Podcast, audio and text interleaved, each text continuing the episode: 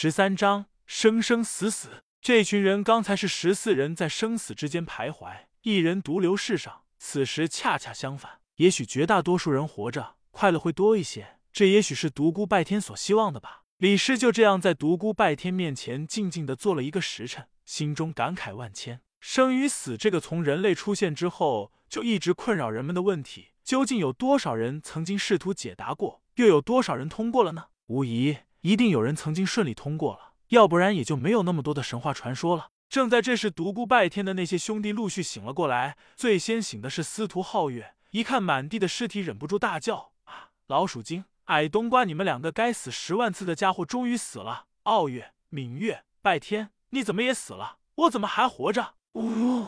李氏不忍心再刺激这个少年，放心，他们没事，只是昏过去了。哦，真的，真的。这时，独孤拜天的那些兄弟陆续醒了过来，死了又活过来的人感觉很奇怪，到底怎么回事？发生了什么？难道我们都死了？这是在幽冥？不对啊，人死后怎么还会有影子呢？我们是不是在做梦呀？不行，我要咬一下手，看疼不疼？怎么一点也不疼呀？坏了，我们真的死了！哎呦，该死的胖子，你这个混蛋，干嘛咬我的手？这里有把刀，我帮你卸蜘蛛肘，让你感觉一下。哎，你别跑！哎呦，疼了！我们真的没死，太好了！众人齐齐欢呼。死后复生这种难以想象的奇迹，居然发生在了自己身上，怎不让人惊喜？看着这帮人又叫又跳，李师也忍不住露出了笑容。司徒敏月道。我姐夫怎么还不醒来？众人齐齐向独孤拜天和李师这边望来，见李师雪白的衣裙上一片血污，纷纷露出暧昧的神色。看着众人那古怪的的表情，李师不用想也知道他们在联想着什么。他简直都快抓狂了，偏偏又无法解释什么，怒气冲冲的向一边走去。众人露出一副果然如此的表情。众人来到独孤拜天身前，只见他面露笑容，一脸安详的躺在那里。司徒皓月道：“我靠！”你们看这小子睡着了还笑得那么贱，刚才一定是兴奋的不得了。边说边向李师的方向瞄了瞄，众人露出一副明白的神色。李师气得早已无话可说了。混混当中的胖子多少学过一些医术，蹲下身来翻开他的眼皮看了看，道：“咦，拜天老大怎么得了红眼病？不会是羡慕我比他魁梧吧？”司徒傲月大叫：“呸！就你那身腱肉也算魁梧？他一定是妒忌我长得比他帅。”众人非常默契。异口同声：“猪头妖！”司徒傲月无语。胖子突然大叫起来：“拜天怎么没有呼吸了？”说完之后，啪啪抽了他两个耳光。你小子又想和上次一样装死来吓我们？独孤拜天还是一动也不动，脸带笑意。胖子颤颤巍巍的将手伸向他的胸口，众人都屏住呼吸，紧张的看着。拜天死了？什么？不可能！我不相信，姐夫不会死的！司徒皓月突然大叫：“是那个女人杀了拜天！”刚才他就在拜天的身边，他还骗我说拜天只是昏过去了。对，一定是他。众人炸开了锅，又哭又叫。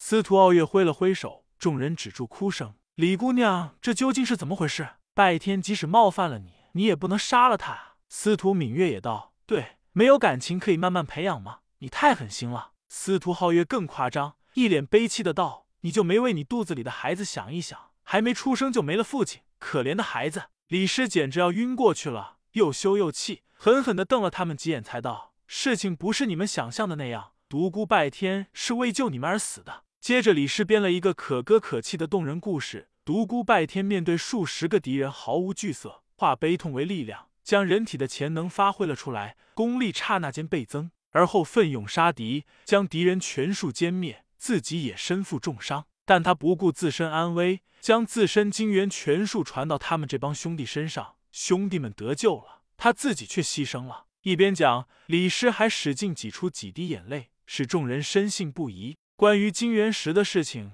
他是如何也不能对这帮人说的，那可是能引起大陆武林纷争的东西，万一有人泄露出去，麻烦就大了。当然，他自己被独孤拜天调笑的事情就更不能说了。自己衣裙上的血污也说成是帮助独孤拜天杀敌时不小心溅上的，哭声一片。拜天，都是我们害死了你，姐夫！不，都是那两个该死的人渣，是他们害死了拜天，再杀他们一千遍为拜天报仇。疯狂的众人拿起地上的刀剑，冲向矮冬瓜和老鼠精两人。可怜两个丑公子死后还被人乱刃分尸。众人扔掉刀剑后，又抱头痛哭。拜天，是我们害了你，姐夫。你不是说你要活到一百岁吗？呜呼！人说好人不长命，祸害一千年，你怎么没有一害千年呀？呜，听了半天，李师就觉得这句话说的比较对。是啊，这个混蛋怎么就这样死了呢？自己的气还没有消呢。他走到独孤拜天身前，扬起手来就是一顿巴掌，噼噼啪啪。起来，你这个混蛋，我还没找你报仇呢。众人停止了哭泣，古怪的望着他。李氏不好意思起来，他刚才的表现怎么也不像他所解释的那样简单。他知道越描越黑，干脆不理众人，走到一旁不再出声。